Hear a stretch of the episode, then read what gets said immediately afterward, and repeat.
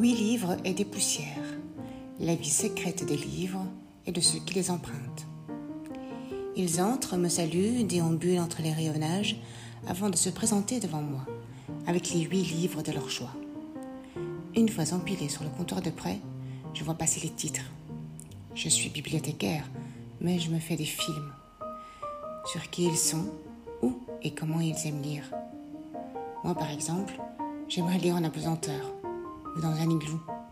Et eux, quel endroit fou imaginent-ils pour lire? Le plus simple était encore de leur demander. Huit livres et des poussières, dix portraits sonores de lecteurs et lectrices à écouter une fois par mois.